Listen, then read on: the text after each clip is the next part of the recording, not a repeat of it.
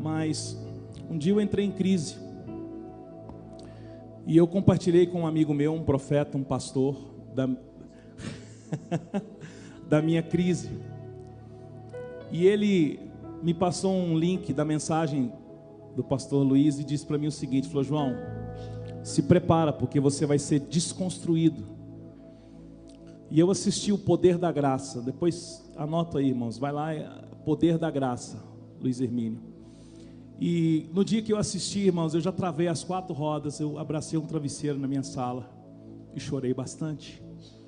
Porque eu, eu encontrei um evangelho tão puro, tão forte, que eu tenho certeza que é o mesmo que aconteceu com vários de vocês. E isso foi em 2015 e em 2016 eu comecei uma peregrinação atrás dele. E um dia eu soube que ele ia passar pelo aeroporto de Goiânia, e eu fui para o aeroporto de Goiânia. E aí quando ele entrou pelo saguão, eu voei nele igual Jacó, queridos. E ele assustou, né? Porque a pessoa chegou em Goiânia para ser assaltado. E eu, e eu com a minha com a minha vida religiosa, eu disse para ele: "Põe a mão na minha cabeça" e já comecei a chorar. Ele disse: Calma, calma, calma, calma. Virou para a pastora Iraci e falou assim: Amor, é esse que te mandou a mensagem? Eu falei: É, então só um minutinho. Aí ele tomou conta ali de quem estava buscando ele. E nós fomos para o meu carro. E eu, eu costumo dizer isso porque isso para mim foi muito marcante. Foram 15 minutos de conversa e cinco abraços, queridos, dentro do meu carro. E eu falava para ele, pastor, minha vida estragou apóstolo, porque eu chamava ele de apóstolo, né? Porque eu achava que, que tinha que chamar de apóstolo. E aí, até o dia que ele falou para mim, me chama de Luiz. E aí, queridos, eu, nós trocamos telefone e a gente começou um, um relacionamento. E aí a gente ia para o sul, ia para São Paulo, onde ele estava. E um dia, conversando com ele, quando deu 15 minutos de conversa, eu falei para ele assim: Apóstolo, deixa eu, eu sair, porque tem muita gente aí para o senhor atender, eu vou liberar o senhor. Ele disse para mim, João, você não me libera, eu não ando na sua agenda, eu ando na agenda do senhor, espera um pouco. E aí ele falou comigo mais alguns minutos, abraçamos, choramos. E aí eu voltei em setembro para o retiro de pastores de 2016. E aí numa ministração do Jackson, processos da visão, assistam também, irmãos. Na hora que o Jackson ministrava, eu virei para Sibeli e falei: Sibeli, não tem mais jeito já era. Eu sentei com um apóstolo, falei, olha, eu, eu quero desligar do ministério onde eu estou. Ele falou, João, meu trabalho não é esse. Você não quer conversar com o seu apóstolo? Eu, eu, eu falei assim, não dá. Ele, não, já entendi. Então, cara, você está comigo? Você é meu filho. Vai lá, faz o que você tem que fazer e estamos juntos. Falei, apóstolo, eu quero ministrar, na, eu quero congregar numa igreja e tal, e ficar vindo aqui. Não, você não vai. Você vai ficar na sua casa, tocando um violão, durante seis meses. Até Deus falar contigo. E na outra semana eu comecei a tocar o violão, queridos. E aí foi um casal de amigos, muito queridos. E no primeiro dia, na varanda da minha casa, a glória do Senhor desceu. E aí nós passamos as quintas-feiras de setembro, de outubro, de novembro, de dezembro, dezembro, ele vinha a Brasília. E ele falou: oh, João, vou ter um tempo com você. Eu falei: ótimo, eu busco o senhor aí no Reginaldo. E quando eu falei assim, pastor, nós podemos reunir uns 30 lá em casa, um grupinho que está vindo aqui em casa. E João, na tua casa não, porque você está reunindo aí. Não, se você alugar um espaço, já era. Alugamos o hotel, alinhamento, avivamento. Quem estava lá, querido, 2016? E aí, queridos, foi aquilo. E ele falava assim: Não, João, já vou em Goiânia, a gente estabelece. Eu estabelece, velho, o que, que é isso? Eu não quero ser pastor de ninguém. Eu falava, Juscelio, não tem algum pastor para mandar para Goiânia? A gente paga o aluguel. Juscelio, não, João, o Mevan não faz isso, cara. Se não nascer daí, já era. E nós reunimos o grupo de convívio até janeiro, fevereiro, é, setembro até março, abril. O, o apóstolo falou assim: João, vocês estão alugando hotel para fazer reunião, cara. Aluga um galpão aí perto da sua casa, aí, um, perto do grupo de convívio. Nós encontramos o galpão. Eu mandei a foto para ele. Aí ele só falou assim: lindo, ok, maravilhoso. Eu falei, gente do céu, mas quem vai ser o pastor desse povo? Até agora tem tudo, tem a lenha, tem um fogão, mas cadê o cordeiro?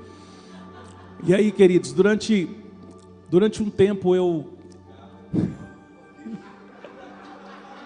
É porque ele sabia que o que tinha para ser sacrificado era bem maior do que o cordeiro. Ele já sabia que quem ia ser sacrificado era eu, só eu que não sabia. E aí, queridos, quando foi, é, nós estávamos reunindo os irmãos, e eu por muito tempo rejeitei essa comunidade, rejeitei no sentido de pai, porque acabava que reunia aqui com a gente alguns irmãos mais velhos, que não tinha gente como pastor, mas esse ano que passou, a comunidade sabe do que eu estou falando, eu e a Cibele resolvemos realmente exercer a paternidade sobre essa comunidade. Porque eu também virei, virou uma chave dentro de mim no que se refere à paternidade. E nós, de fato, hoje, depois de 2020, a gente recebeu a comunidade não como, ah, vamos, vamos tocando, vamos ver se a gente arruma um pastor para cuidar desse povo. Nós entendemos, nos arrependemos em Deus e dissemos, Deus, agora eu entendi. Então, é, eu, eu creio, queridos, que 2021 Deus vai trabalhar bastante os nossos fundamentos aqui. E hoje, Pastor Luiz está aqui, que é o nosso Pai, é aquele que ativou dentro de nós. É, tem um significado. Nós começamos o ano com a presença do Pai, para que o Pai libere sentença sobre nós e nós possamos caminhar aqui debaixo da palavra do Pai. Pastor Luiz Hermínio, amamos a sua vida.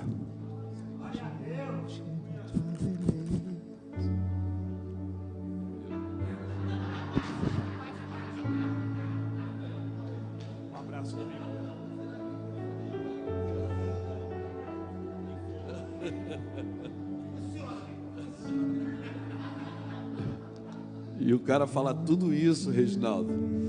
Todo me abençoando para eu vir aqui e dar com porta-mala na minha cabeça. Eu digo, ele está acostumado a desovar, porque a nos desovar sabe o que é, né? Você mata o cara e joga no porta-mala.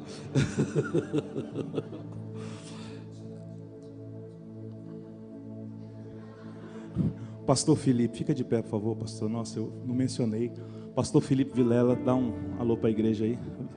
A igreja já conhece, né, irmãos? Nós oramos aqui no dia 13, no dia que ele estava começando o trabalho ali, a comunidade intercedeu. Seja bem-vindo aí. Glória a Deus. Graças a Deus.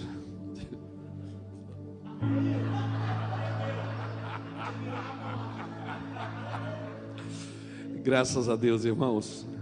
Bom estarmos aqui. Pai do Senhor a todos. Boa noite. É bom estar aqui. É, essas coisas acontecem mesmo. Deus estraga a gente. É, e sabe o que é que as pessoas encontram a gente? Elas querem arrumar trabalho para a gente. Eu digo, não, arruma para você, eu já tenho. E foi muito bom. Foi realmente um encontro incrível, porque foi dentro de um, de um carro. E como o João falou, 15 minutos de conversa e cinco abraços. E as pessoas passavam e a gente se abraçando dentro do carro. Né? Hoje está tão normal isso, mas eu tinha né, assim, me cuidando, um receio. Mas amém. E deu no que deu, está aqui. E assim começou também. É, está aqui conosco o pastor Lapa. O Lapa, é, ele, a primeira reunião do Mervan começou na casa dele. Nós fizemos uma reunião, escrevemos de giz na parede, no escritório dele. Eu, ele e o Jackson. Como que nós ia fazer? E escrevemos lá, mas a gente não tinha noção do que Deus ia fazer, né? O coração do homem faz planos, mas a resposta certa vem do Senhor. E, e virou o que virou, e a gente está aqui agora mas uma coisa eu confesso para os irmãos: eu não estou cansado da obra, não estou triste com a igreja, não estou frustrado com o Senhor. Eu estou vivendo aquilo que o Senhor planejou para a gente. Não é? Porque às vezes a gente se frustra. O que é frustração? É você esperar um resultado que não veio. Mas você que planejou o resultado, não foi Deus. E a frustração ela tem alimentado a apostasia. É por isso que eu queria falar um pouco sobre o calendário de Deus hoje. o que Deus tem para você. Você foi chamado para cooperar com aquilo que Deus está fazendo, não para criar coisa para Deus fazer, para Deus chancelar o que você quer que Deus faça. Então, nós temos aprendido isso com o Espírito Santo, nesses longo desses anos. Eu não sei porque, mas eu estou com muita vontade de chorar hoje. É, estou com muita vontade de chorar. Tem dia que se eu choro que me acabo. Hoje no hotel à tarde chorei a tarde inteira. Choro, me jogo no chão e lamento, choro. Se tivesse cinza eu ia jogar na cabeça. Por quê? Não sei. Só tenho vontade de chorar. E, e, e é um choro gostoso. Não é um choro é, de pavor, de medo. É um choro de esperança. Está conosco também o pastor Reuel. Glória a Deus. Vascaíno, coitado. E nós estamos felizes de servir ao Senhor. Amém?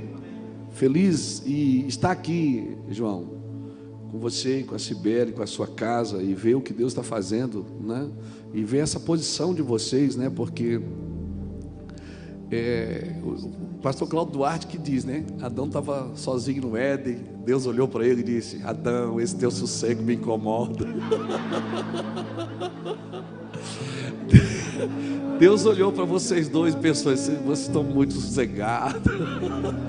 Vou dar um trabalho para vocês, vou dar uma igreja. Aleluia. Mas é verdade, a gente pensa que está só ministrando aos outros, a gente está sendo ministrado também. Eu louvo a Deus porque eu sempre tive muita crise com a igreja no começo do ministério eu e o Lapa, o Lapa viajava menos e eu viajava mais, então eu já passei a igreja para ele umas 20 vezes e peguei de volta. que a gente é amigo, eu passava e pegava de volta. Dizia, ah, agora tu fica na igreja, orava, Deus, Deus vai te dar graça e tal, e eu vou ficar só viajando. Três viagens eu voltava lá, para dar a igreja de volta. então, assim, por quê? Porque a minha crise era fazer a coisa certa para Deus. Eu sempre desejei fazer o que Deus queria e não o que eu queria. E, irmão, ser bom, ser amoroso, viver em amor e ser honesto não é barato. Não é barato. Você vai ter que morrer para algumas coisas para você viver no padrão divino. O céu invadindo a terra, o padrão, porque o padrão de Deus é: venha o teu reino, seja feita a tua vontade, aqui na terra como no céu. Viver no padrão de Deus não é barato. Eu não estou falando monetariamente, eu estou falando é, da sua vida, porque a moeda do reino é a sua vida. Você não compra bênção, você não compra é, coisas. É, a moeda do reino é, é a sua vida. Você dá a sua vida. Cristo em vós é que é a esperança da glória. Agora, para Cristo viver em você, você não pode viver como você deseja viver. Então, esses, esses desencontros que a gente tem com a realidade do céu, eles são provedores. Eu sempre digo que Deus confronta a mente para revelar o coração. E é isso que a palavra de Deus faz com a gente. Amém? Nós trouxemos alguns livros, esse livro aqui, eu quero indicar para você, o DDD, Discernindo Dias Difíceis. Foi o livro que a gente fez as lives, aqui tem 20% das lives, que quando veio a pandemia em março, a gente resolveu ficar em casa, não tinha o que fazer, igreja fechada. Eu disse: eu, eu preciso pregar o Evangelho, não posso sair, não tem ninguém na rua. Eu vou começar a fazer as lives. E a gente fez lives e explodiu no mundo essas coisas e escrevemos dois livros. O outro já está saindo também. DDD, discernindo dias difíceis. Quem é que está vivendo dias difíceis aqui, irmão? Que dá para aquele irmão ali, ali, você aqui. Está bem difícil, está bem difícil. Glória a Deus. São, são dias pedagógicos, amém? Que Deus ensina a gente. Graças a Deus. Estende a sua mão para cá, me abençoa. Glória a Deus. Oh Espírito de Deus. Senhor, obrigado por estarmos aqui nessa noite. Obrigado porque o Senhor nos dá a oportunidade de falar do Teu nome, mesmo que a gente não mereça isso. O Senhor é um Deus bom. E por isso, Pai, nós submetemos o nosso coração a viver a tua vontade, a viver do teu jeito, da tua maneira. É isso que nós queremos. submetemos a nossa mente, os nossos ouvidos, os nossos olhos, os nossos sentimentos, emoções, desejos, pensamentos, tudo ao senhorio de Yeshua Hamashia. Nós queremos pedir que a tua graça, Senhor, abunde em nós aqui hoje, Senhor. Derrama o teu favor entre nós fala conosco, abençoa os vizinhos dessa igreja, abençoa as pessoas que são ministradas, mesmo passando nas ruas, abençoa as pessoas que seguem pela internet e são ministradas também. Pai, em nome de Jesus, obrigado pelo teu amor, pelo teu favor. Em nome de Jesus, nós estamos alegres porque grandes coisas fez o Senhor por nós. Santo, Ei, Santo, Santo, Ei, Santo, Santo, Santo, Santo, Santo, diante da tua beleza, só me resta dizer Santo,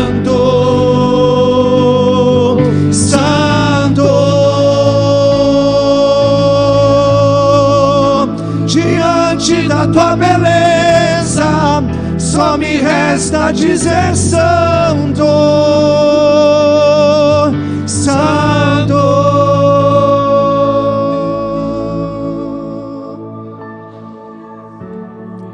Glória a Deus. Obrigado por você poder ter estado aqui. Amém. Nós gostaríamos de ter enchido essa casa, mas como o pastor João Cláudio falou aqui, estamos é, debaixo de decretos e lá em Itajaí não é diferente. A gente também precisa dessas e dá exemplo, né? Dessas ordens a gente também precisa é, entender, porque tem muita gente querendo fechar as igrejas, viu, irmão? Fique esperto. Mas a igreja não para nunca, né? Todos os, em todas as décadas, em todos os séculos, em todas as eras, a igreja sempre foi igreja e ninguém nunca. E quanto mais perseguia, mais ela crescia. E matava um crente e nascia cem no outro dia. Não é? é um negócio esquisito. Igreja não para, é que nem clara de neve. Quanto mais bate, mais cresce, mais branco fica. Aleluia. Às vezes Deus permite essas coisas para a gente. Se a gente não tiver por que labutar, a gente acaba labutando em causa própria. Então a gente precisa ter por aquilo que labutar. Acordar de manhã e ter um propósito. Louvado seja Deus. Abra sua Bíblia comigo em Mateus capítulo 4. Traga um beijo da minha esposa. Amém. Que gostaria de estar aqui, mas alguém precisa trabalhar na nossa família. Então, você sabe que as mulheres são é o único ser que gosta de trabalhar, né? É verdade. Não é verdade, pastor Elza? A mulher é o único ser que gosta de trabalhar.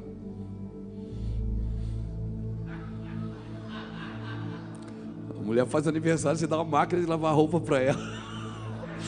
Rapaz, ela fica feliz. Dá uma enxada para um homem, uma foice para ver o que acontece no aniversário dele. Ele, ela não é.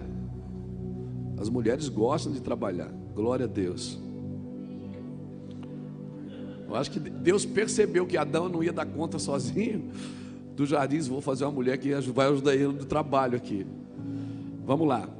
Mateus capítulo 4, versículo 13 ao 15 diz assim: Deixando Nazaré, foi morar em Cafarnaum, cidade situada à beira do mar, na região de Zebulon e Naphtali para que se cumprisse o que fora dito pelo profeta Isaías: terra de Zebulon, terra de Naphtali, caminho do mar, além do Jordão, Galiléia dos gentios.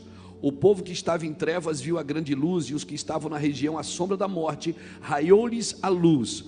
Desde então começou Jesus a pregar o arrependimento, ou seja, arrependei-vos, pois estáis, pois está próximo o reino dos céus. Agora você vira a página Mateus 5, 17. Jesus falando agora, ele diz assim: ó, Não penseis que vim destruir a lei ou os profetas, mas vim para, não vim para destruí-los, mas para cumpri-los. Em verdade, verdade vos digo que até que o céu e a terra passem, nem um jota ou um tio se omitirá da lei, sem que tudo seja cumprido. Qualquer que violar um destes mais pequenos mandamentos e assim ensinar ao homem será chamado menor no reino dos céus. Aquele, porém, que cumprir os ensinos será chamado grande no reino dos céus. Pois vos digo que se a vossa justiça não exceder as dos escribas e fariseus, de modo algum entrareis no reino dos céus. Aleluia! Louvado seja Deus. Terra de Zebulon e Naphtali, caminho do mar. É interessante, quem aqui já foi em Israel? Quando você vai a Israel, você percebe que é, Jesus morava em Nazaré, e ele sai de Nazaré e vai morar ali na região de, de Cafarnaum, e, e, é justamente no mar, no mar da Galileia.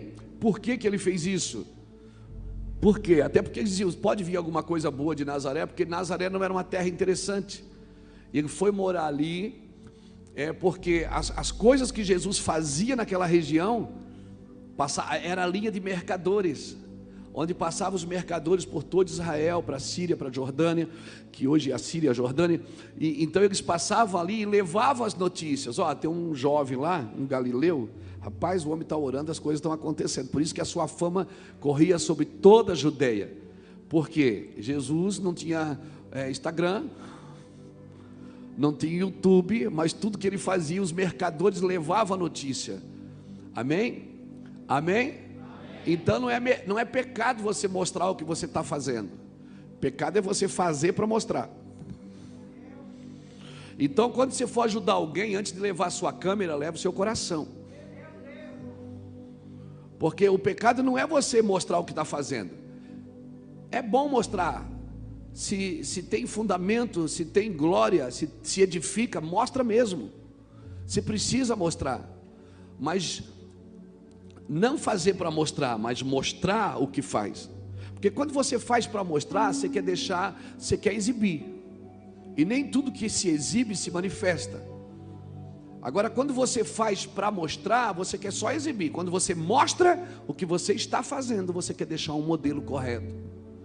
Então, Jesus foi morar ali no mar da Galileia, na à beira do mar, para que os mercadores, ali era caminho de mercadores, eles passavam e levavam as notícias para toda a Judéia. Então toda a Judéia sabia quem era aquele jovem galileu. Jesus era sobrenatural, era ou não era, gente?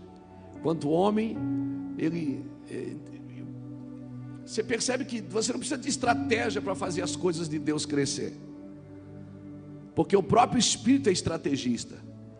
Onde é que o Espírito Santo desceu? Ele desceu na festa da colheita, em Pentecoste, onde tinha pelo menos 17 a 20 nações em Israel em Jerusalém, a, a cidade estava cheia. Ele desceu ali. Onde Jesus fez o primeiro milagre? Foi num casamento, numa festa, tinha bastante gente para ver. Amém? Embora ele dizia, ele fazia um milagre e dizia, não conta para ninguém, porque não era o momento. Por quê? Você vai perceber que ninguém se converteu antes da cruz. Porque não há conversão sem cruz. Jesus pregava e ele dizia: Eu prego para que vocês ouvindo não ouçam e não compreendam e não sejam perdoados os vossos pecados. Porque só podiam ser perdoados depois da cruz, não antes. Porque a cruz é que é a remissão dos pecados. Quem se converte sem cruz se converte aos benefícios do Evangelho, não se converte a uma vida de arrependimento. Essa é a hora que se diz: é verdade. Aleluia. Então, nós não podemos mais viver um avivamento de mover, querido. A gente vive um avivamento de mover e uma apostasia nos fundamentos. Então, no mover tem avivamento, mas o fundamento daquele movimento é apostata.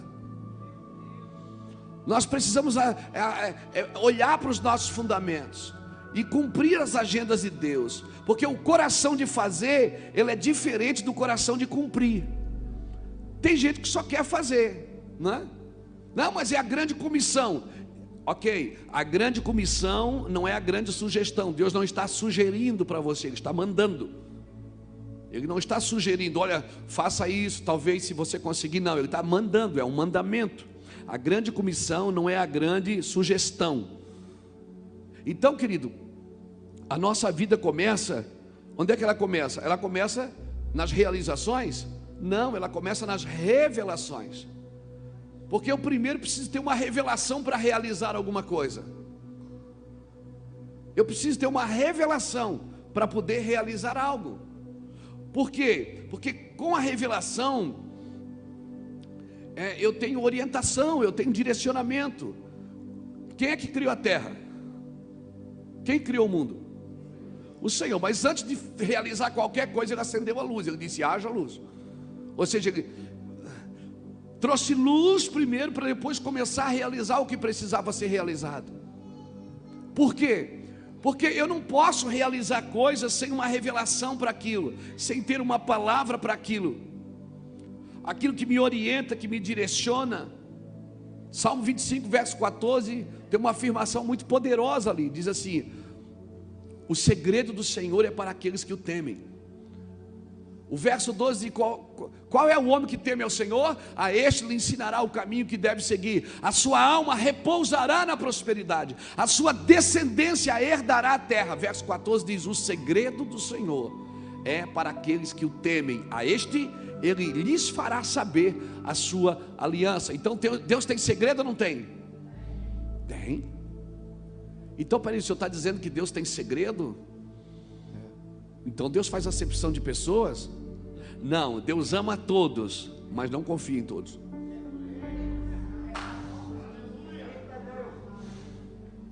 Como assim, pastor? Eu amo todos também, mas não é em todos que eu confio. Eu amo todos. Deus mandou eu amar.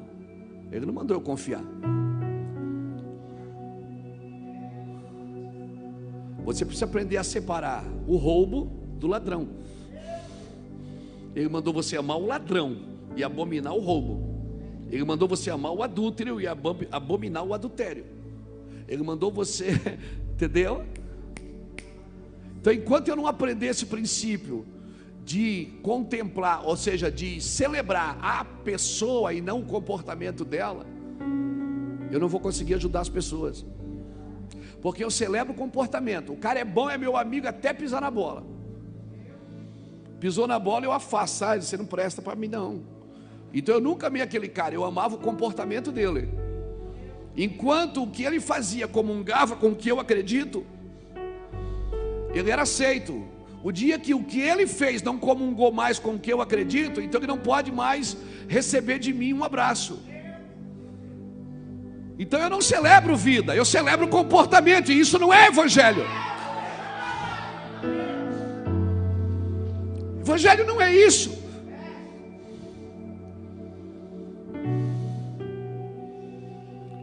Evangelho é eu tenho que estender a mão a todo aquele. Jesus está no meio de dois ladrões. Um diz: Ei, tu não é o cara, tu não é o Cristo, oh, desce daí, meu, e tira nós também.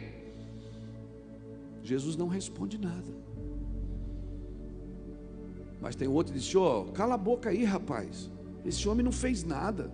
A gente não, a gente está aqui porque merece. Ele olha para Jesus e diz: Senhor, lembra-te de mim quando entrares no, no teu reino. Jesus responde. Jesus diz assim: ainda hoje. Porque Jesus não responde quem quer descer da cruz, ele responde quem quer entrar no reino. Jesus não responde quem quer descer da cruz. Quem está excomungando o Evangelho, está reclamando da vida, Jesus não responde. Jesus não responde murmuração. Jesus responde alguém que reconhece os seus erros e diz: Eu pequei. Mas me leva com você. Ele disse: Hoje ainda, tu estarás comigo no teu reino. Cara, isso é evangelho.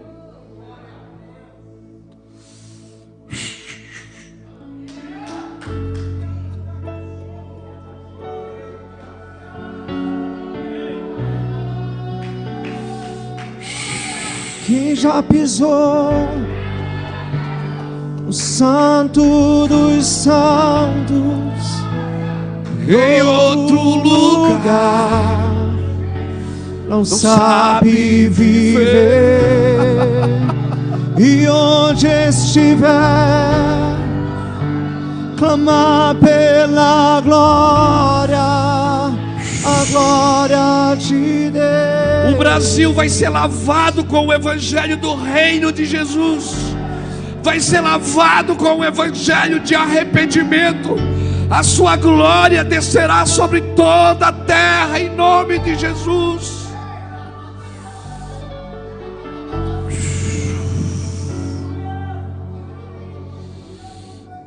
Então não adianta realizar, você não impressiona Deus realizando, pregando, cantando, fazendo alguma coisa. Deus não te chamou para trabalhar para Ele, Ele te chamou para estar com Ele, Ele te chamou para entender o desejo do coração dEle, para conhecer o coração de Deus. Por isso que Ele chama Davi, um homem segundo o meu coração. Era perfeito Davi? Não, mas ele entrou no coração de Deus e descobriu o que Deus queria sem Deus ter que pedir. Porque uma coisa é Deus entrar em você pelo Espírito, outra coisa é você entrar em Deus pela renúncia. O Espírito será. Ai, cara, anota isso para mim. Eu nunca falei isso. Uma coisa. é forte, Felipe. Eu estou chapado aqui, cara. Eu sempre tive um mistério com Goiânia, um negócio esquisito, verdade? Verdade. Uma coisa é Deus entrar em você através do Espírito, outra coisa é você entrar em Deus através da renúncia, porque o Espírito será derramado sobre toda a carne. Se tiver carne, tem Espírito, mas eu estou na carne, o Espírito vem. Uma coisa é ele vir para você, outra coisa é você ir para Ele, porque tem pessoas que Deus vai usar, mas tem pessoas que Deus vai possuir. Não, levanta a mão e dá um glória a Deus aí de crente. Tem pessoas que Deus vai usar, Ele usa. Mas tem pessoas que Ele vai possuir, vai dizer: É meu. E para quem Ele diz é meu, já era, meu irmão. Você não tem mais vida, não, meu filho. Perdeu. Você não tem mais vida. Para quem Deus disse é meu, já era. Não tem mais direito. Ou você vai ser feliz servindo Jesus, seguindo Jesus, ou você vai ser feliz buscando a glória de Deus, renunciando a sua vida. Diz assim: Jesus, estou com vontade de ir lá, mas eu vou ficar aqui. Eu quero ficar contigo. Eu quero gastar essa meia hora com você aqui. Eu quero sentir o seu espírito em mim. Eu quero poder jogar todos os meus pecados, as minhas mazelas na cruz. Eu quero correr para o teu espírito, Jesus. Oh, meu Deus, eu creio que existem pessoas desesperadas assim por Ele. Ah, meu Deus. Quero olhar em teus olhos, ser consumido pelo teu olhar, Senhor. Quero subir em teu colo, como criança me embriagar com teu amor. Quero te conhecer.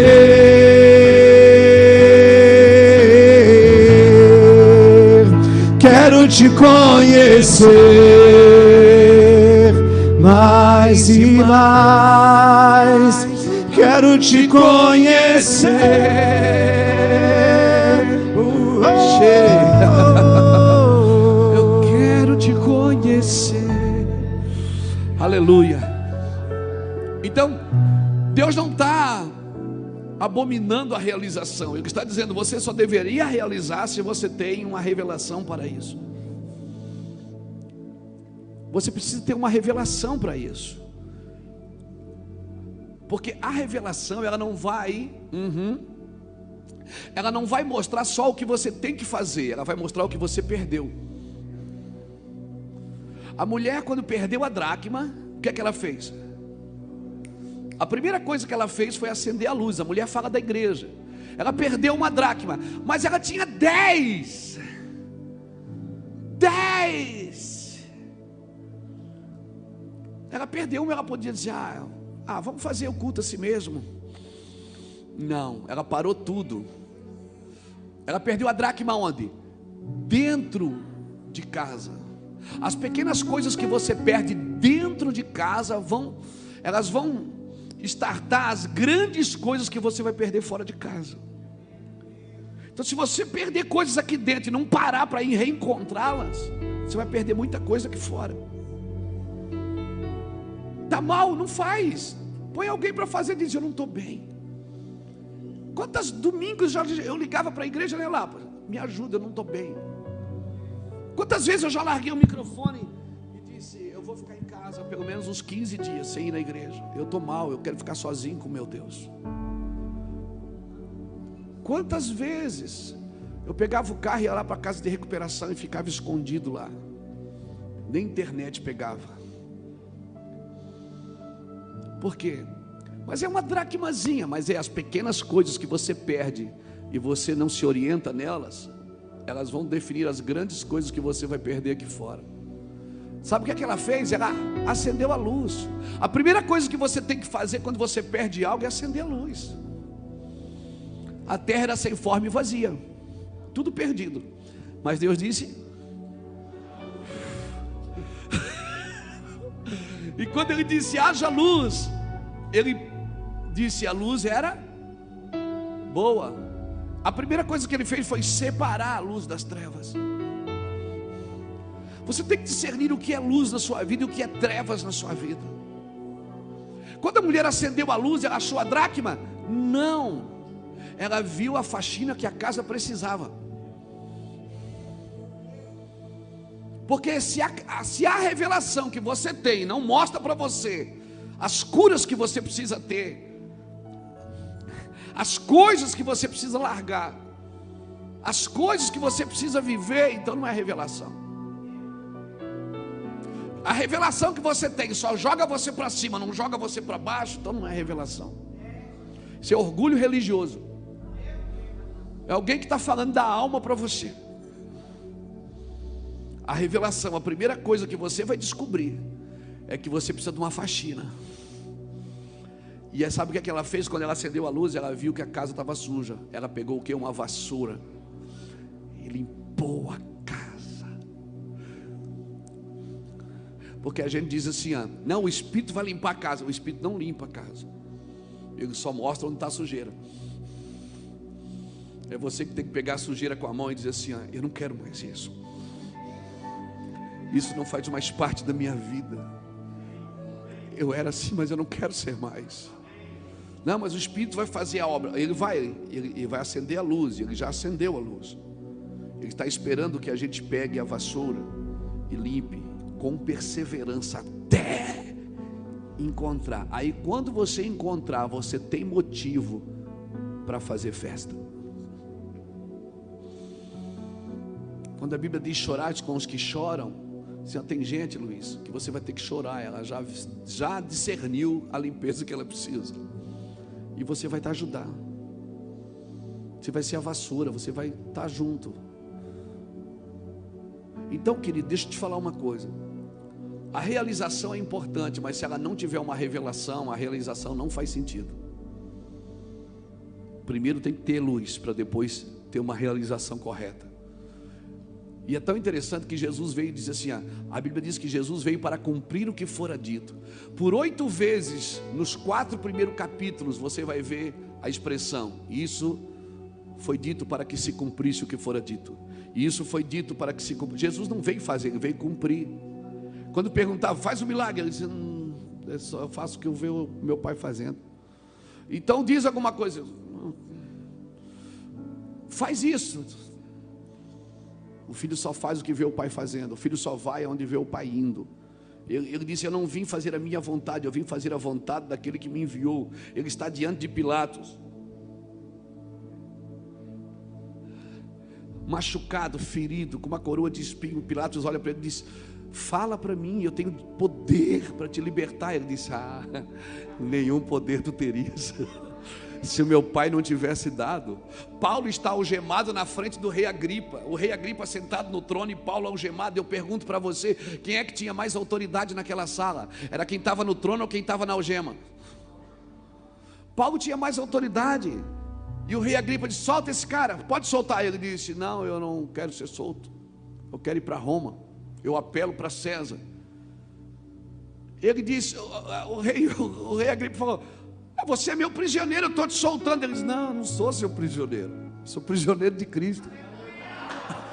É só Ele que tem poder para me libertar.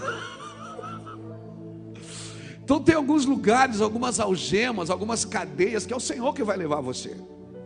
E você pensa que está em pecado, que você pensa que está mal. Às vezes é Deus que está levando você em alguns lugares, para através de você expressar autoridade. Porque autoridade tem a ver com o autor, é o autor que dá autoridade. Autoridade tem a ver com renúncia, não tem a ver com título.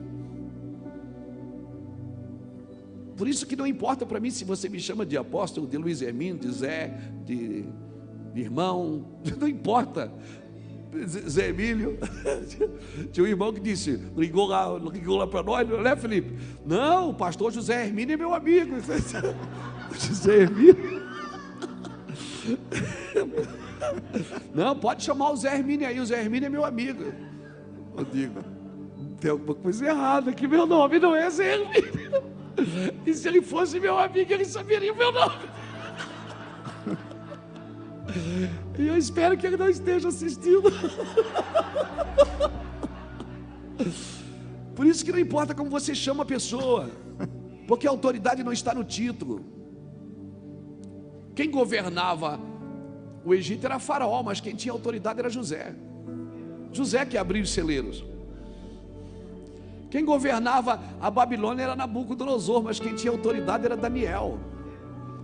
E pensando ao contrário, pessoas correm atrás de posições, não de autoridade, achando que a posição vai lhe dar autoridade. Deus não dá autoridade para quem tem posição, Deus dá posição para quem tem autoridade. Porque autoridade não tem a ver com posições, tem a ver com renúncia.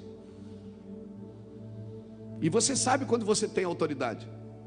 Porque quanto mais você tem, mais, menos você vai querer usar. Jesus falava manso e as pessoas diziam: Olha como ele tem autoridade. Porque autoridade tem a ver com o mundo do espírito. Quem tem autoridade nas regiões celestiais é que governa o território que mora. Então não adianta a igreja crescer aqui, se ela não crescer aqui.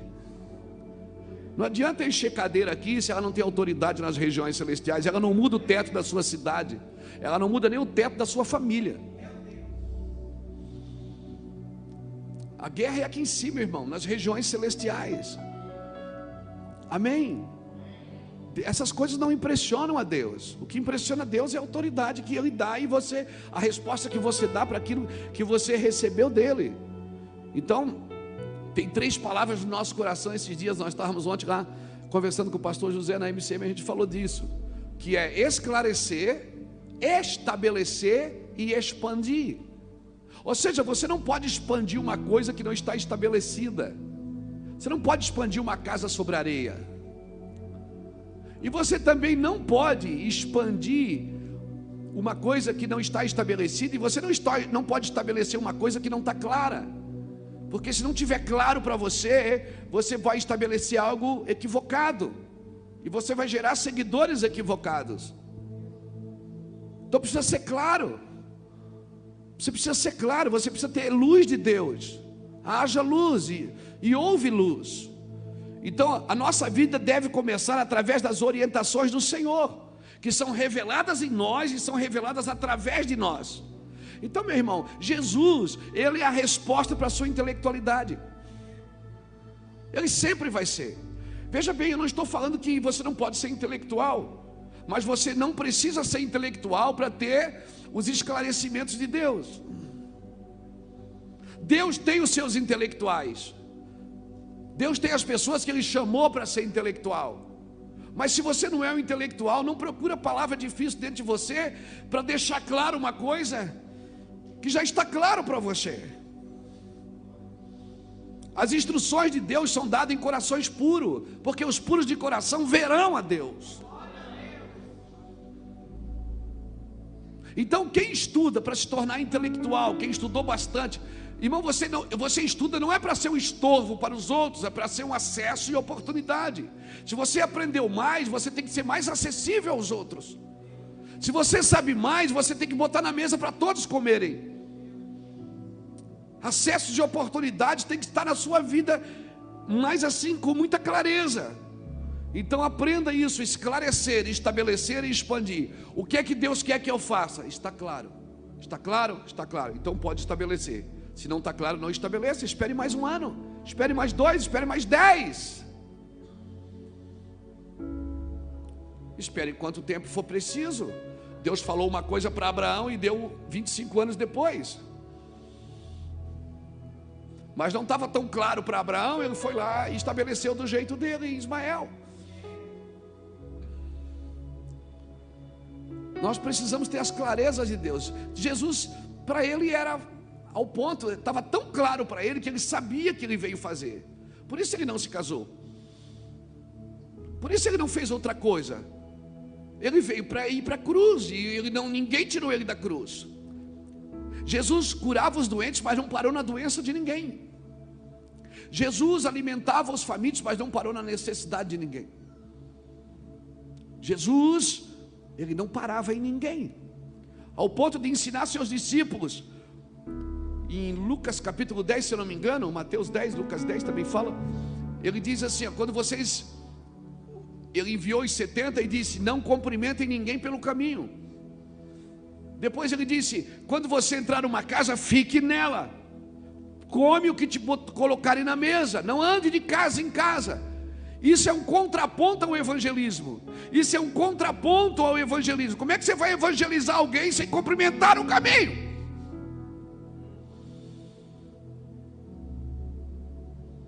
Como é que você vai visitar pessoas? Se Deus está dizendo, não é para ir na casa de ninguém, vai na casa, fique naquela casa. Quando chegares numa cidade, fique naquela casa. Não andeis de casa em casa botou comida na mesa, come o que te põe na mesa. Mas Jesus não estou entendendo isso. Aí ele explica, ele diz: Filho, eu estou tentando dizer para você, para você não se distrair com pessoas, com visitas, com comidas, com coisas. Não se distraia. A distração vai tirar você do propósito. Não se distraia. Porque a distração você pode achar que você está trabalhando para você e não mais para o Senhor. Lucas capítulo 9, versículos 51 ou 59, Jesus manda os discípulos na frente, ele, ele passa por Samaria. Quando chega em Samaria, os discípulos querem receber, é, os discípulos vão preparar lugar para Jesus pousar. Chega lá em Samaria, ninguém quer receber Jesus. Ninguém. E eu perguntei por quê? Porque a Bíblia diz. Por quê? Porque no seu semblante havia uma intrépida resolução de quem estava indo para Jerusalém. Na, você olhava na cara de Jesus, você sabia o objetivo. Não tinha distração no caminho. Ele não saía sem propósito. Irmão, a igreja, ela é peregrina, mas ela não é andarilha. Ela tem que saber onde ela está indo. Ela é peregrina na terra, mas ela não é andarilha na terra.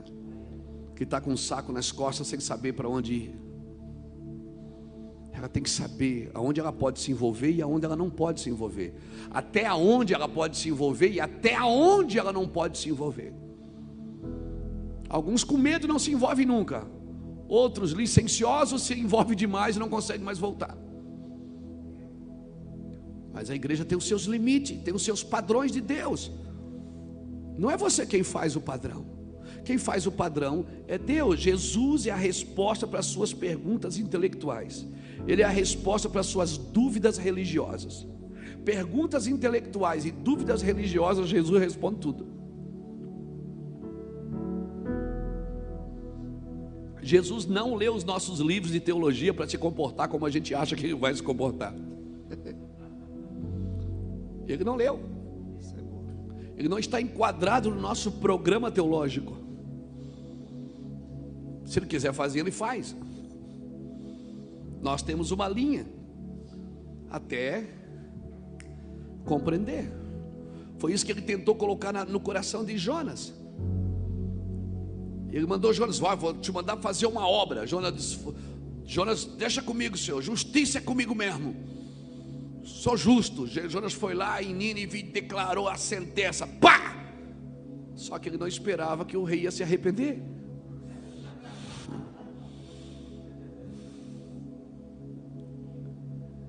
E aí o rei disse: Não, gente, peraí, vamos nos arrepender aqui. Até os animais jejuaram. E o rei decretou: daqui a pouco Jonas fica bravo, porque ele disse: O senhor mandou fazer uma coisa e não me honrou. O senhor não me honrou. Mas Deus não está aqui para te honrar, é você que está aqui para honrar a vontade de Deus. E aí Deus tem que explicar para ele, Deus e Jonas. Você está chateado com essa bobureira que não te custou nada? Esses homens foi eu que criei. Essas pessoas em Nínive, Jonas, fui eu que criei 120 mil pessoas que não discernem a mão direita da esquerda. Como eu ia matá-los? Eu, eu queria que alguém fosse na frente para salvá-los, você não entendeu. Porque você quer que Deus honre o que você disse, o que você está fazendo em nome dEle. E Deus está dizendo: não, que muitas coisas que você está dizendo e fazendo no meu nome que eu não não é o, o resultado é comigo, não é com você. Você faz o que eu mando e deixa o resultado comigo. Então, querido, o objetivo de quem estuda não é se tornar uma dificuldade para os outros. Eu sou acesso e oportunidade. Vamos dar oportunidade e acesso para todo mundo. Quem aproveita, aproveita. Quem não aproveita, não aproveita. Quem tem a luz não pode gerar trevas daquilo que está fazendo. O meu trabalho é iluminar o caminho para as pessoas. Lâmpada para os meus pés e a tua palavra e luz para os meus caminhos. Amém? Você aqui é fruto de misericórdia, é ou não é? O que é que Deus fez? Deus se fez carne, Ele desceu, se virou gente, se humilhou ou não se humilhou para andar com você? A minha pergunta é: por que, que você tem dificuldade de se humilhar para andar com alguém? Se o padrão que eu tenho de humildade é um Deus que se fez carne e habitou entre nós. Se o padrão que eu tenho de humildade é um Deus que se esvaziou a si mesmo, tomou a forma de servo, foi obediente até a morte e morte de cruz. Se o padrão que eu tenho de amor é o dele, novo mandamento vos dou que ameis uns aos outros assim como eu vos amei, não é como você quer, é como eu vos amei. Como é que ele me amou? tal maneira. O que é que é tal maneira? Não tem explicação. Não tem uma palavra que explique. É assim que Deus me ama. Então, querido, nós estamos aqui para cumprir, não é para fazer. O coração de quem cumpre é diferente do coração de quem realiza porque às vezes eu tenho que largar as vontades que eu tenho de realizar para fazer o que Deus está mandando eu cumprir. Amém? Então diga para a pessoa que está do seu lado, é para você essa palavra. É, assim. Você tem juízo, diga para ele, se você tem juízo, é melhor você ir embora agora. O que é pior, fazer errado ou crer errado?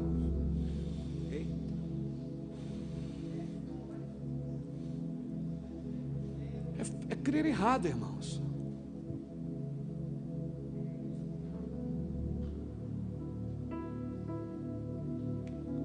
Coríntios fazia tudo errado, mas Gálatas cria errado, de uma forma errada. O que é pior, a religião ou o pecado?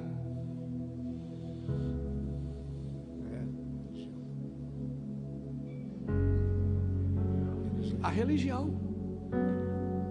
Porque do pecado o Espírito convence. Do pecado, da justiça e do juízo, da religião não. Por isso que do Egito Deus foi buscar o povo, mas da Babilônia ele diz: sai dela, povo meu. Porque a religião é você tem que abandonar a, que você estabeleceu como princípio. O problema sabe qual é? É que a verdade de Deus passa por você e você acha que agora é a sua verdade. Não, é continua sendo a verdade de Deus. A verdade não é relativa, porque eu tenho uma verdade. Isso o Reuel conversar comigo e dizer assim: Não, pastor, eu não creio assim, eu também creio de outro jeito. Essa é a verdade dele. Então nós já relativizamos a verdade. Eu tenho uma, ele tem outra. A verdade absoluta de Deus não, não pode ser relativada, relativizada. Não pode, ela é absoluta. Jesus Cristo, quando diz eu sou o caminho, a verdade e a vida, você não pode mais relativizar isso. Isso é, é absoluto. Amém? Aí as pessoas ficam discutindo, mas peraí, como é que. Eu fui pregar com o Lapa uma vez, assim que nós começamos o ministério, 90 e alguma coisa, 98, não, não tinha nem o Mevan ainda, não tinha. Eu e o Lapa fomos ministrar. O Lapa tinha o carro e levava a gente para ministrar. E aí chegou lá na igreja, eu subi para pregar, Aí o pastor da igreja olhou para mim e disse assim: Ai, que pena que o Lapa está de camisa curta, senão ele subia aqui no altar com a gente. Essa igreja não existe mais. E o Lapa continua com as camisas curtas dele, fazendo a obra de Deus por 20 anos no mesmo lugar, chorando, servindo, fazendo. A religião, irmãos, Jesus é o caminho, a religião quer ser o pedágio. Ela quer cobrar, ela quer cobrar passagem por lugares que Jesus disse: Eu sou o caminho.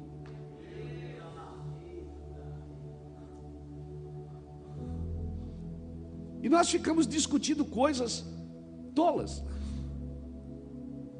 coisas bobas que não influi, não contribui e nem auxilia.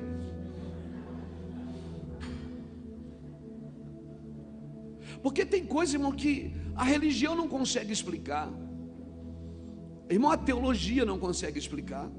A ciência não consegue explicar. Por quê? Porque somente a fé consegue traduzir. Tem coisas que nada pode explicar, tem coisas que nada pode ser explicado. Você pega um milho de pipoca, já, quem já pegou um milho de pipoca?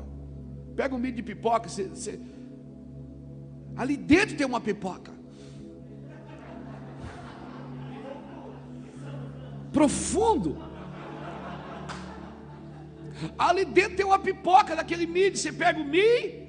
Aqui diz milho, né? Milho. Você pega o milho. Aí você não sabe que ali dentro tem uma pipoca. Ou melhor, você sabe que ali dentro tem uma pipoca.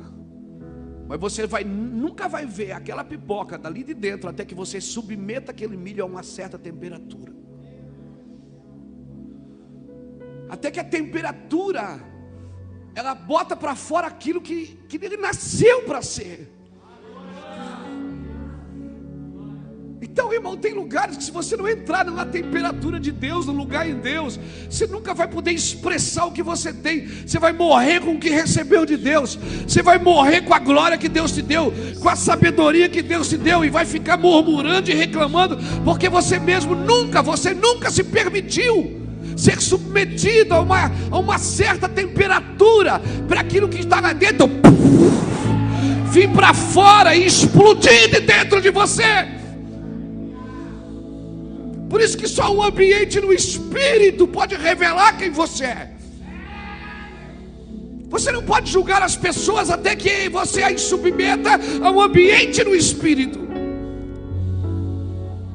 Porque no ambiente espiritual, aquilo que Deus soprou na vida dela vem para fora.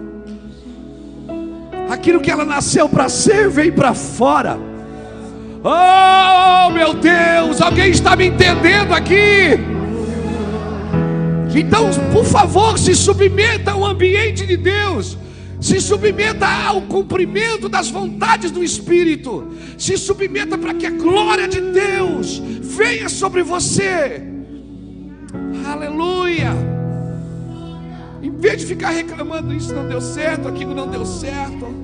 Porque você não entra no teu quarto e fecha a tua porta. Submete a tua vida a uma paixão incalculável, a um discipulado total e permanente. Submete a sua vida não a cultos de duas horas, mas a uma vida total da presença de Deus.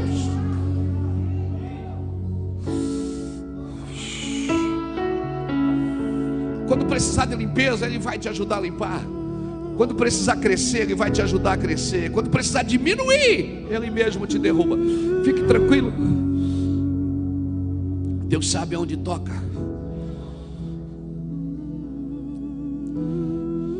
A religião quer santificar você, sem primeiro te ensinar o que é amor. Jesus nunca censurou ninguém com a sua santidade, ele constrangia com o seu amor.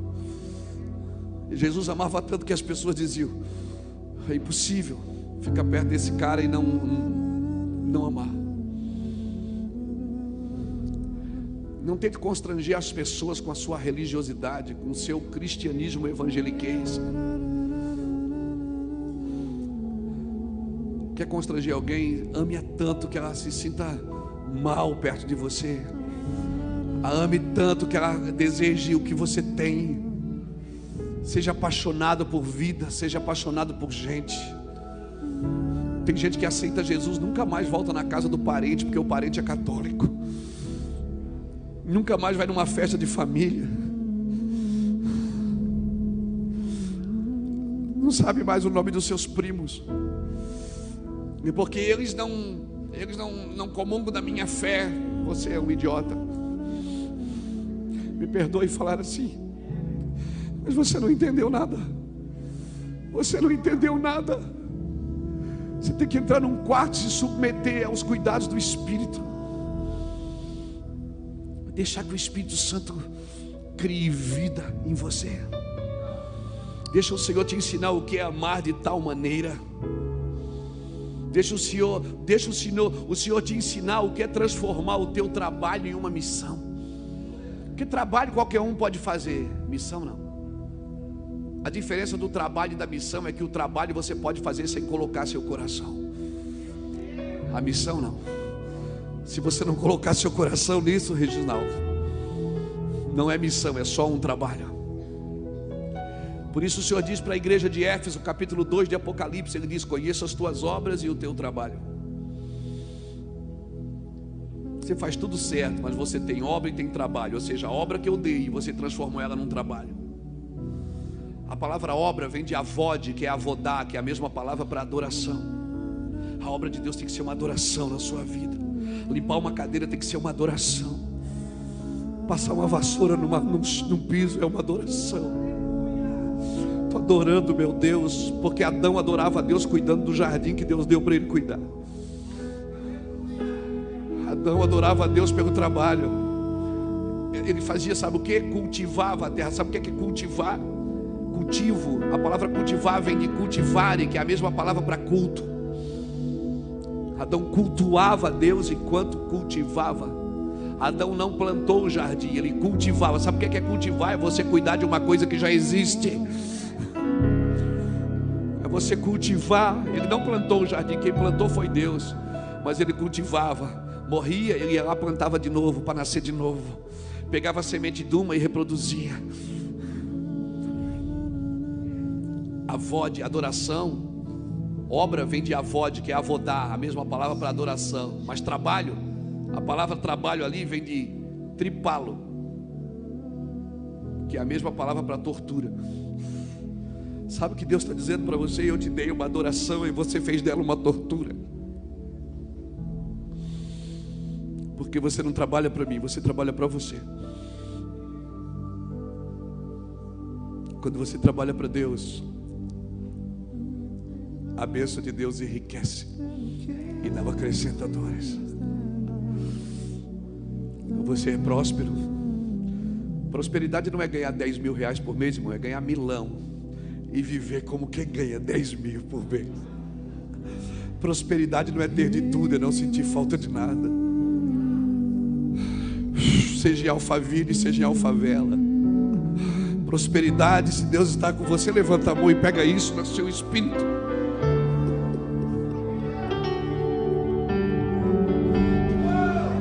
Rei de imensurável valor, ninguém pode expressar o quanto és digno.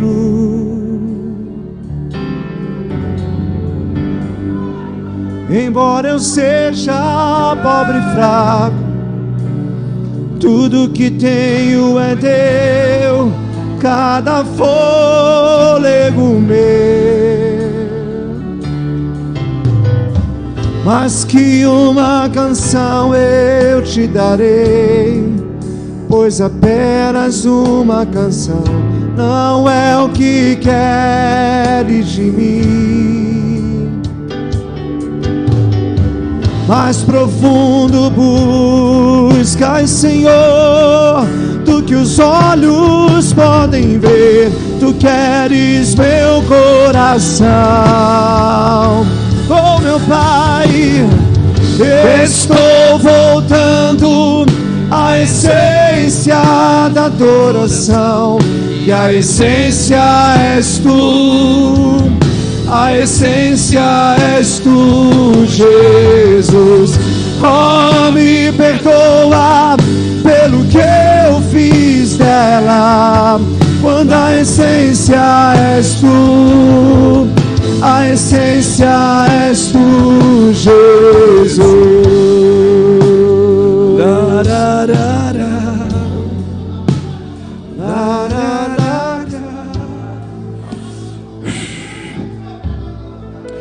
Senta aí, não acabei ainda. Nós já vamos adorar.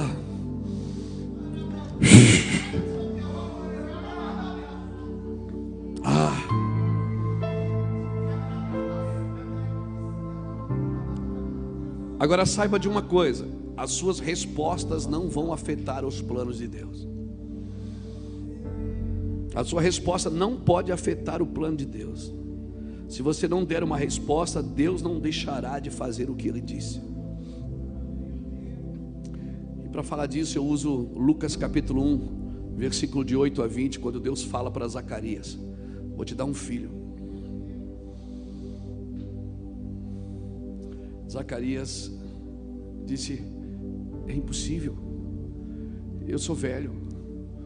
Minha esposa é velha. Ele disse: Mas eu vou te dar.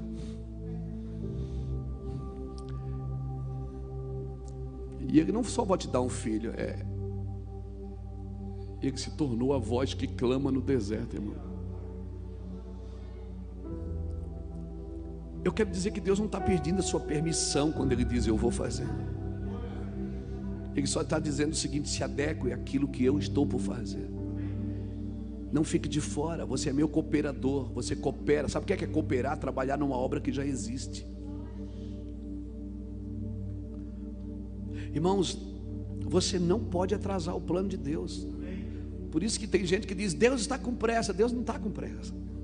Pressa é defeito de quem está atrasado. Deus não está atrasado.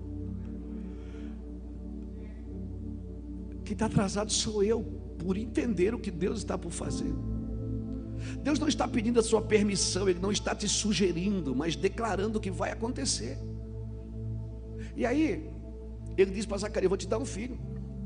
Só que a falta de fé de Zacarias não impediu João Batista de nascer. Mas o que aconteceu foi que Zacarias perdeu a. Porque se você crê ou não, não vai fazer diferença. Deus vai fazer, mas você perde a autoridade. E às vezes, para gerar a voz que clama no deserto, Deus vai ter que calar algumas bocas. Às vezes, para uma geração nascer em autoridade, Deus vai ter que fechar a boca de quem não entendeu, para parar de falar asneira.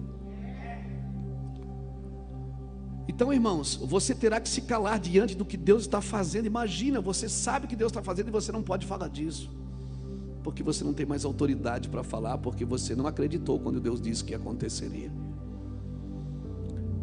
Então, querido, não perca a autoridade.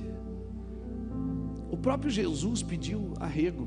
O próprio Jesus orou e disse: Senhor Pai, se puderes, afasta de mim essa vontade, mas contudo seja feita a tua vontade. Afasta de mim esse cálice, mas contudo seja feita a tua vontade e não a minha. Irmão, quando você estiver diante do Cristo, do vivo, o Cristo vivo, todas as nossas obras serão queimadas no fogo. A obra que for de pedra preciosa, de madeira, você sabe disso. Está na Bíblia, 1 Coríntios 3, de 10 a 17. Então prepara bem esse santuário, constrói coisas que vão edificar, vão edificar você e as pessoas que estão ao seu redor. Amém? Não deixe as derrotas pararem você e não deixe as vitórias te acomodarem. Nem as derrotas te parar e nem as vitórias te acomodar. Tem lugares que nós já vencemos. Tem lugares que eu venci. Irmãos, eu posso ficar na minha casa hoje. Hoje eu já posso ficar só no meu cantinho. As pessoas que eu cuido me ofertam na minha vida. Eu posso ficar só em casa de boa, fazendo as minhas lives. Mas quem é que dorme com um barulho desse? Quem é que consegue dormir com um barulho desse? Quem é que não consegue? Quem é que? Como é que você entra no coração de Deus e você não se interessa por aquilo que Ele está fazendo?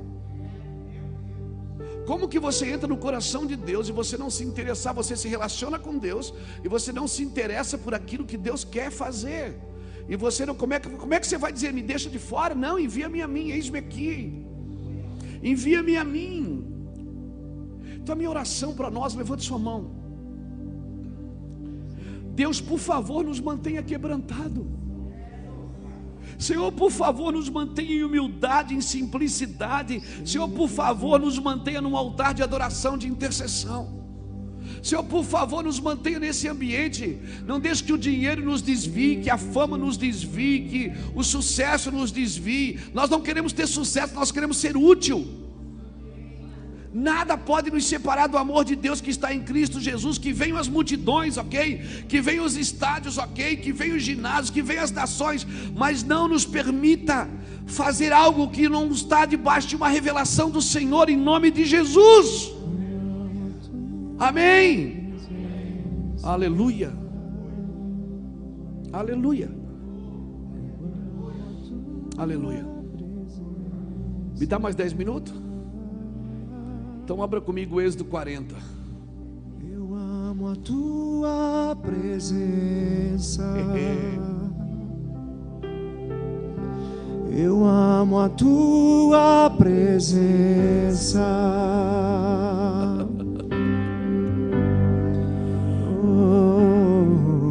O pardal encontrou casa, a andorinha encontrou ninho para si.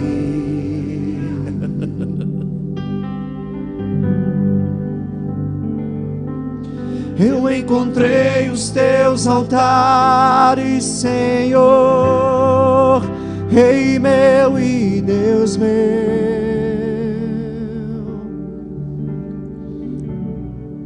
Êxodo 40. Olha o que diz o verso 33. Então Moisés levantou o átrio ao redor do tabernáculo e do altar e pendurou o reposteiro da porta do átrio. Assim Moisés acabou a obra. Acabou ou não acabou? Acabou. O que, que aconteceu quando ele acabou? A nuvem cobriu a tenda da congregação e a glória do Senhor encheu o tabernáculo. Moisés não podia entrar na tenda da congregação porque a nuvem repousava sobre ela e a glória do Senhor enchia o tabernáculo. Quando a nuvem se levantava de sobre o tabernáculo, os filhos de Israel caminhavam avante em todas as suas jornadas, mas a nuvem não se levantava. Mas se a nuvem não se levantava, não caminhavam até o dia em que ela se levantava. Assim a nuvem do Senhor estava de dia sobre o tabernáculo, e o fogo estava à noite sobre ele, perante os olhos de toda a casa de Israel, em todas as suas jornadas. E assim termina o livro de Êxodo. Quando Moisés terminou a obra, a glória veio. Agora, Deus não disse para Moisés: faz um tabernáculo. Moisés pegou o machado e saiu fazendo. Não. Vai lá em Êxodo 25.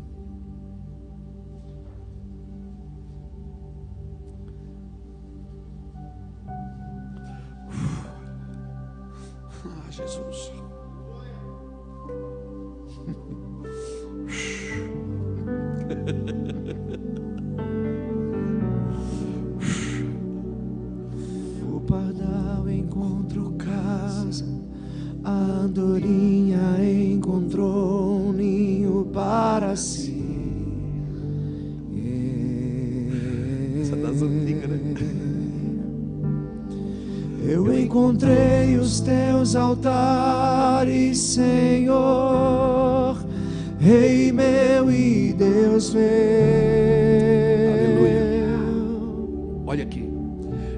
disse o Senhor a Moisés: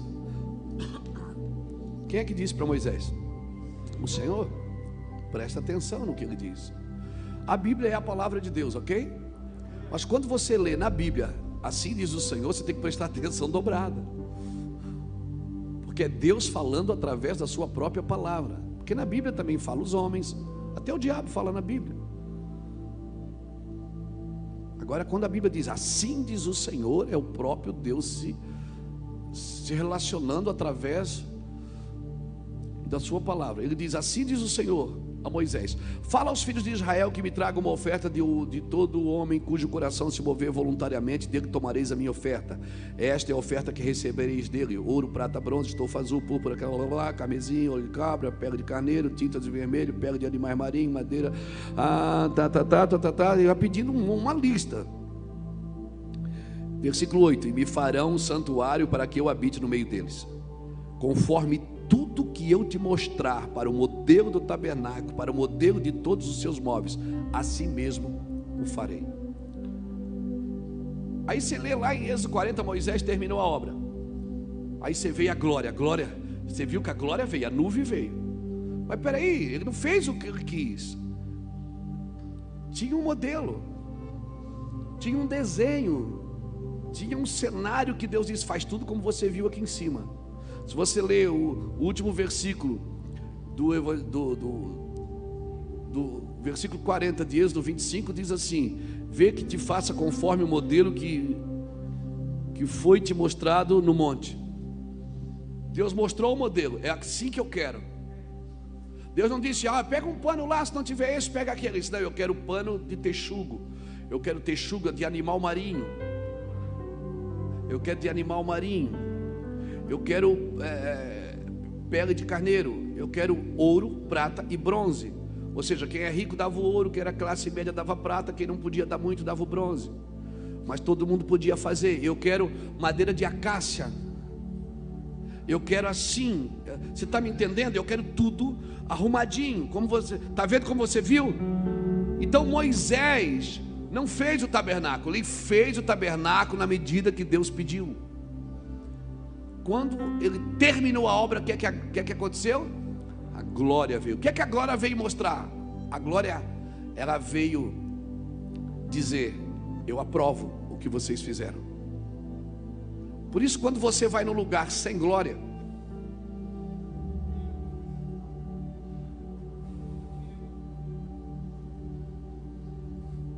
A minha pergunta é: o povo seguia Moisés ou seguia a nuvem?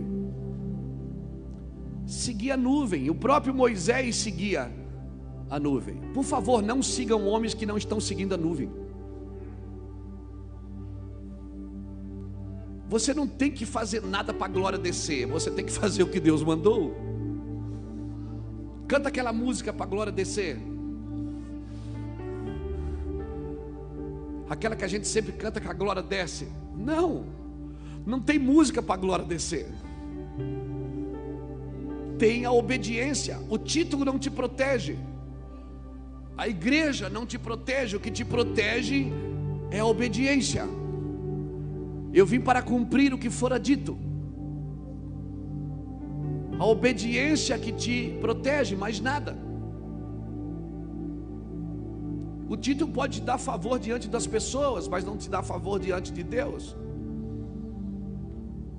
A diferença de Saul e, e, e Davi era que Saul amava o trono, Davi amava Deus. E Saul, para manter o trono, fez o que Deus não mandou. Davi, ele amava Deus. Ele fez o que Deus não mandou, mas ele não fez nada para recuperar o trono. Ele só disse: Crie-me um coração puro renova em mim o teu espírito inabalável, torna a dar-me a alegria da tua salvação. Eu não quero o trono, pode ficar tudo para o Senhor, eu só quero ter alegria de volta. Então eu vou ensinar os transgressores os teus caminhos e os pecadores se converterão assim a ti. Irmão, quem ama Quem negocia Deus pelo trono vai perder Deus, e inclusive o trono. Agora, quem não negocia, certamente vai se manter. Não negocie, Deus é Deus na tua vida. Então Deus deu um desenho para Moisés. O desenho é esse. Moisés fez exatamente como Deus mandou. O que, é que aconteceu? A glória veio. A glória é a aprovação de Deus. Por isso, quando você vai no lugar, a glória precisa estar. Se a glória não está, é porque Deus não aprova a forma que está sendo feita. Uau, pastor, o senhor está falando é muito sério. É muito sério mesmo. O evangelho é sério. É coisa séria. Quando Moisés, a glória veio, Moisés queria entrar, conseguiu entrar? Não, porque quando Deus está ministrando, ninguém mais ministra, irmão. Quando Deus ministra, a gente só pega o microfone e chora, não sabe o que fazer. Não tem mais o que fazer. Aí acabou o Êxodo, acabou o livro de Êxodo. Agora não, peraí. Deixa eu falar mais uma coisa de Êxodo 25. Eles começaram a obra por onde? A primeira, a primeira material da obra da, do tabernáculo, que é, que é, qual foi o primeiro material do tabernáculo a ser feito? Foi a arca o propiciatório. Por quê? Porque Deus sempre começa de dentro para fora, nunca de fora para dentro. A primeira matéria a ser, o primeiro material a ser confeccionado foi a arca. No versículo 10 diz: também farão uma arca de madeira de acácia. Deus começa a fazer, dizendo como é que eles deviam fazer a arca. E a arca estava no interior do tabernáculo, no Santo dos Santos. E depois ele diz: faz o propiciatório. Porque Deus sempre começa de dentro para fora, nunca de fora para dentro. Você tem que acender a luz e aqui dentro, não é aqui fora. Você quer ir pregar para o mundo, mas tem que tocar sua casa primeiro. Restaurar seus lar, seu lar primeiro, seu casamento primeiro. Se precisa de ajuda, Deus vai botar tudo em ordem. Entendeu? Um, um, um ministério é, de sucesso não substitui uma família. Pegou, pegou, pegou, pegou, pegou, pegou. Se os irmãos estão com problema, para, não continua trabalhando, para, vamos cuidar da família primeiro, vamos restaurar o que precisa ser restaurado, depois voltamos para o ministério. Porque o que representa Deus na terra é a família, não o ministério. Assim como o marido ama sua esposa, é assim que Cristo ama a sua igreja. Pegou? Pronto, terminou o êxodo. Volta lá em Êxodo 40, nós vamos terminar já. Êxodo 40. Terminou o Êxodo 40. Uau, uau, uau, isso aqui é muito, muito bom. Aí você vira a página de Êxodo 40. O que é que vem? Levíticos. O que é que é Levíticos? Levíticos são as instruções de Deus como o povo ia sacrificar, como o povo ia ofertar, como eles iam, até Deus dá aqui em Levíticos, até como eles faziam as suas necessidades fisiológicas. Quando você for fazer a sua necessidade, leve uma pá e cave, enterre, era isso que o Senhor mandava. Aqui o Senhor ensina a lidar com tudo, com os animais, lidar com a lepra, lidar com tudo. Por quê? A pergunta é: o que é que Deus fez primeiro? Ele mandou a glória ou deu a instrução?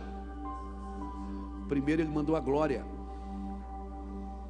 Porque se a instrução descer no seu coração sem glória, você não guarda. Deus nunca dá instrução sem primeiro mandar, dar a glória. Ele termina esse e começa a instrução. Olha o que Davi diz no Salmo 27, verso 4: Uma coisa eu pedi ao Senhor e a buscarei, que eu possa estar na casa do Senhor todos os dias da minha vida. Para o quê? Contemplar a formosura e aprender no seu templo. O que é que vem primeiro? Contemplar ou aprender? Contemplar vem primeiro, porque Deus não se estuda, se experimenta. Provai e vede que o Senhor é bom. Você precisa experimentar Deus. Você estuda, estuda sobre Deus, mas não desce glória no seu coração. Sabe tudo do que nada importa. Deus, você tem que experimentar a glória de Deus. Por isso você tem que entrar num quarto, antes de ler muitos livros, antes de aprender muito, fica lá. Desce aqui e vem dançar comigo. Eu quero ver se você sabe, meu irmão. Ah, pastor, isso é bobeira. Não é. Deus quer remir a sua intelectualidade. Você quer estudar para tentar explicar Deus. Deus, você tem que experimentar, provar e ver de que o Senhor é bom. Sabe que uma coisa de Deus, uma experiência com Deus, você nunca vai conseguir explicar. Você vai dizer, cara, o que eu senti assim, ó, é, ah, é, ah, é difícil. Não tá, você não consegue explicar, porque se você conseguir explicar, não foi Deus quem te deu. Como diz os nossos irmãos do preto no branco, ninguém explica a Deus, dono de toda a ciência, sabedoria e poder. Sabe qual é o problema da igreja? Ela ficou muito intelectualizada, ela intelectualizou a fé, ela ficou muito sábia e se tornou burra na fé. Ela não acredita mais que Deus pode fazer milagres. A gente conta uma coisa para ela, ela diz: Ah, duvido, duvido mesmo que está incrédula. Ela quer que Deus se explique, ela quer que Deus explique por que, que Deus fez. Deus não vai pedir sua permissão, Deus vai fazer. Êxodo 40 termina com Moisés concluindo a obra que deve ter, pelos meus estudos, aproximadamente em cinco meses de, de trabalho para concluir o tabernáculo. Depois de concluir o tabernáculo, a glória entra. Deus não vai dar instrução sem a glória. Vou te falar uma coisa porque a instrução não é te dada antes. Por que, que a instrução não é te dada antes? Porque você vai querer pegar a instrução para atrair a glória. A instrução não é para atrair a glória. Deus derrama a glória e depois dá a instrução, porque a instrução é para manter o que Ele deu.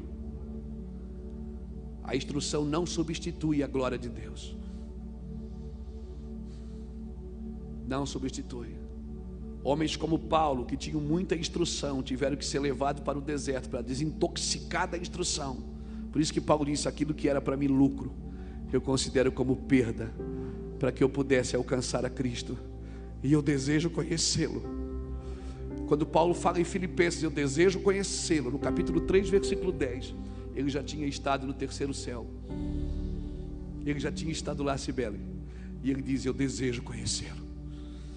Conhecer a comunhão dos seus sofrimentos e o poder da sua ressurreição. Eu desejo conhecer o Cristo homem e o Cristo ressurreto. Eu desejo conhecer Ele como homem e como o Deus que ressuscitou. Quando Paulo fala isso, ele já tinha estado no terceiro céu, ele já tinha tido visões inefáveis. Ah, e o Senhor disse: A minha graça te basta. Eu quero terminar aqui a santidade, a purificação tem a ver não só não é para você atrair a presença, é para você manter a presença. Porque o Espírito será derramado sobre toda a carne, com instrução ou sem instrução. Ele vai ser derramado. Mas depois que o Espírito é derramado, você vai ter desejo de aprender. E dizer, porque agora eu quero eu não quero só que Ele entre em mim. Eu quero entrar nele. Fica de pé comigo, querido.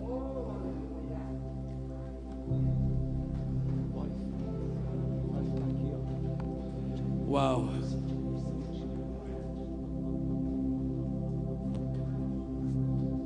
Uau. Santo é o Senhor estou possuído por essa palavra, irmão. Ela está dentro de mim. Eu desejo te conhecer mais. Eu quero mais o Senhor. Santo é o Senhor. Minha carne tem vontades, minha mente tem sonhos, minha alma tem desejos, porque o espírito já está pronto, mas a carne e a alma são fracos. Por isso nós precisamos submeter tudo à vontade de Deus. Eu sei que Deus te trouxe aqui por isso.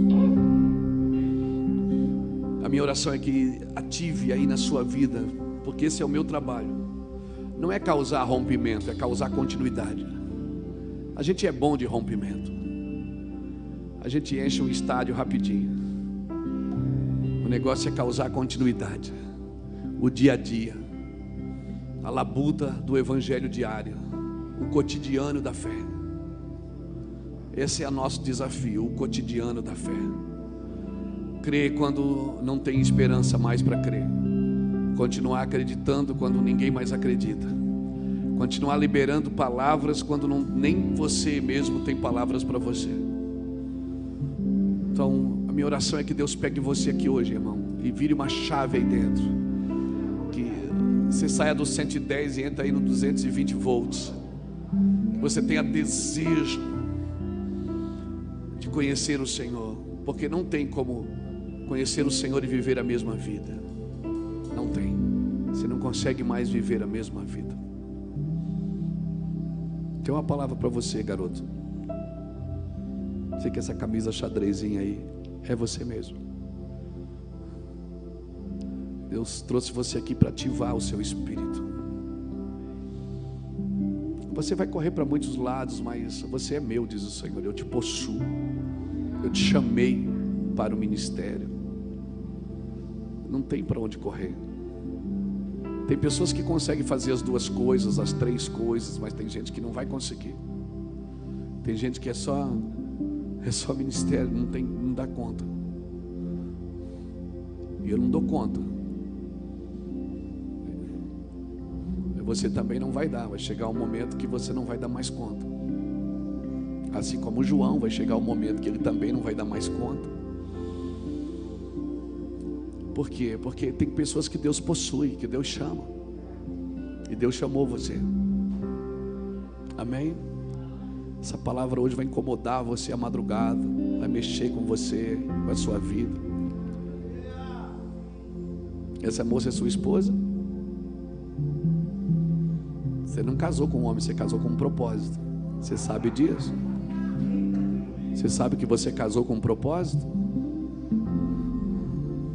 Porque Deus só junta propósitos, Deus não junta pessoas, Ele junta propósitos, Ele une propósitos. Quando Deus falou para Adão, não é bom que ele viva só, não é porque ele estava solitário, é porque para cumprir o propósito ele não podia estar só. Porque Deus vinha conversar com Adão todo dia, mas na concepção de Deus, Adão ainda estava só, precisava de alguém. Então eu oro para que o Senhor um breve tempo mostre isso para vocês e abra uma porta para vocês serem ministrados nisso cada dia mais. Amém? Glória a Deus. Vamos orar. Pai, eu oro para que haja um rompimento nessa congregação. Um rompimento aqui, Senhor. Um rompimento aqui. Nome de Jesus. Amém? João e Cibele, relaxam. Deixa Deus conduzir. Amém? Fica na frente. Deixa Deus fazer. Deixa Deus conduzir a casa. Às vezes eu chego na igreja, alguém mexeu na bandeira que eu coloquei no lugar, fico tão bravo. Aí eu vou lá na bandeira e procuro alguém, o Espírito Santo, deixa a bandeira, filho. Te dar outras bandeiras, fica tranquilo. Aí eu digo, quem mexeu naquela, naquele negócio ali que eu botei? Cadê o irmão do. E o Espírito Santo, filho, relaxa. Fica tranquilo. Eu vou te dar pessoas para estes importantes negócios. Mas você vai se dedicar à oração e à palavra. Só. Fica tranquilo. Amém? Amém? Você pega essa palavra no seu espírito. Eu estou falando na frente da sua congregação. Porque esclarecer, estabelecer e expandir. Amém? Você é vendedor lá, aqui não. Aqui você é o meu pastor. Eu vou te usar, amém? Lá você cuida das canetas, das coisas. Aqui não, aqui você não cuida de coisa. Aqui você cuida de corações. Que eu vou te dar corações, Sibeli, corações de mulheres feridas Vou te dar corações de homens feridos para você cuidar. As cadeiras eu, eu vou arrumar alguém para fazer, fica tranquilo. Bem, aquele negócio para pintar, deixa que eu vou, vou dar jeito. Você é o homem da oração e da palavra. Atos capítulo 6. O crescimento não pode ser um problema. Quando começou a crescer a igreja, os apóstolos chamaram os, as viúvas que não estavam sendo servidas, as pessoas que não estavam, ele disse: Vamos levantar homens para este importante negócio, porque nós vamos nos dedicar à oração e à palavra. De vez em quando, pastor, preciso falar com você. Agora não. Ninguém me tira do meu lugar. Meu lugarzinho lá em casa, ninguém me tira. Acordo de manhã, pego a minha xícara de café, vou para o meu cheiroso. Fico lá com ele. Pastor, eu queria que o senhor atendesse. Ah, não, aqui esse horário já tem dono. Esse horário é dele. Amém? Não deixe a desorganização das pessoas desorganizar você em Deus. Amém? As pessoas pensam que a gente trabalha para a igreja, a gente não trabalha para a igreja. A gente trabalha para Jesus. A igreja é o lugar que a gente manifesta o amor pelo serviço. Eu quero deixar essa palavra para todos vocês. Quero declarar um rompimento nessa casa sobrenatural. Um rompimento de entendimento.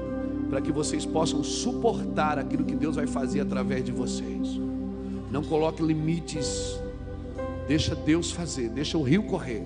Sabe o que é que limpa a água? Sabe o que é que limpa a água? É água. Sabe o que é que limpa a água? É água. Então deixa a torneira aberta, deixa a água correr. Essa água vai limpar a própria água. Amém? E quando a água, você põe a mão aqui, pode vir aqui depois, você vai ver a minha impressão digital aqui. Se eu botar a mão aqui, você vai ver a minha impressão digital, mas na água, o homem não consegue estabelecer a sua impressão digital, porque o rio de Deus não tem o dedo do homem, não tem a mão do homem, é Deus quem faz correr e ponto final. Eu quero declarar sobre a sua vida, meu querido. Quero honrar os irmãos que vieram lá de, de Rio Verde. É Rio, o Rio é verde mesmo lá, irmão. Que Deus abençoe vocês naquele lugar. Quero abençoar você, querido, que veio de outra congregação. Não existe outra igreja, pode existir outra congregação. A igreja é a mesma. Quero honrar você que, que ficou em casa hoje para dar um lugar para alguém pudesse vir. Eu quero honrar você que veio aqui hoje você que é pastor, você que é um empresário, você que é um profissional liberal, você que é alguém que só está servindo de coração, não está esperando nada em troca.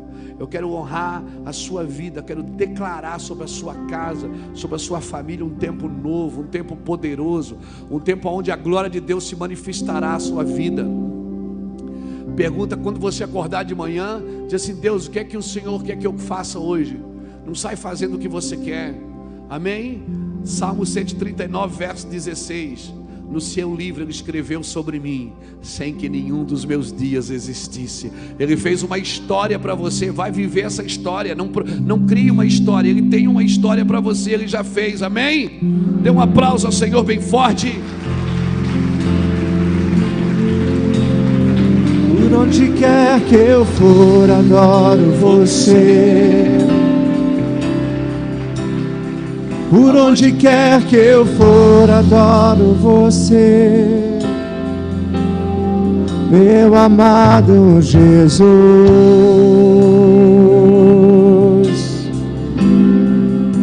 Santo é o Senhor,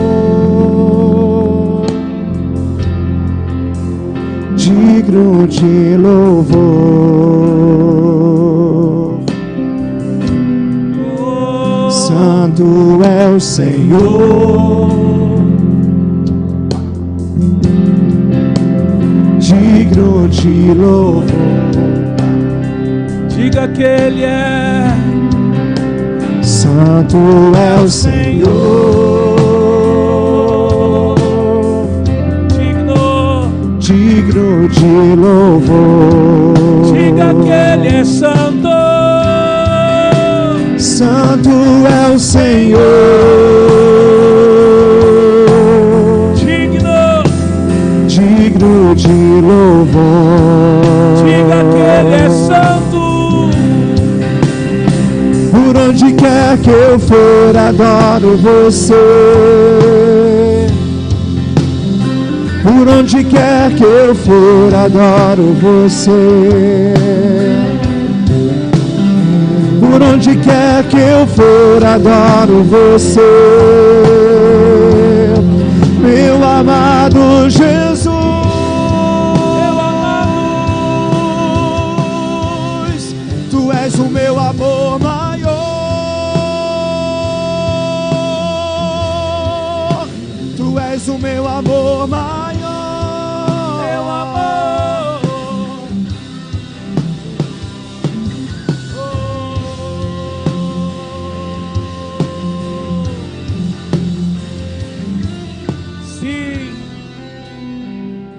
Bem alto as suas mãos aos céus. Senhor, nós entregamos a Ti este culto, esta celebração. Sabemos que o Senhor nos chamou para este dia, para que pudesse falar conosco e nos apontar um caminho. Nós entramos, Deus, debaixo desta palavra. Nós entramos, nos submetemos a essa palavra. Ajude-nos a andar nela. Nós recebemos esta palavra de um rompimento nesta congregação. Nós ministramos aos filhos, aos membros, aos amigos, pastores de outras congregações, aos irmãos que estão nos assistindo pelo YouTube, que haja, Deus, um rompimento. Leva-nos nesses dias a um lugar de descanso na tua palavra e na tua presença. Não nos deixe, Deus, ficar distraídos, distraídos com a operação antes da glória vir. Nós queremos ser instruídos debaixo da tua glória. Nome de Jesus. Amém, queridos. Deus abençoe sua vida.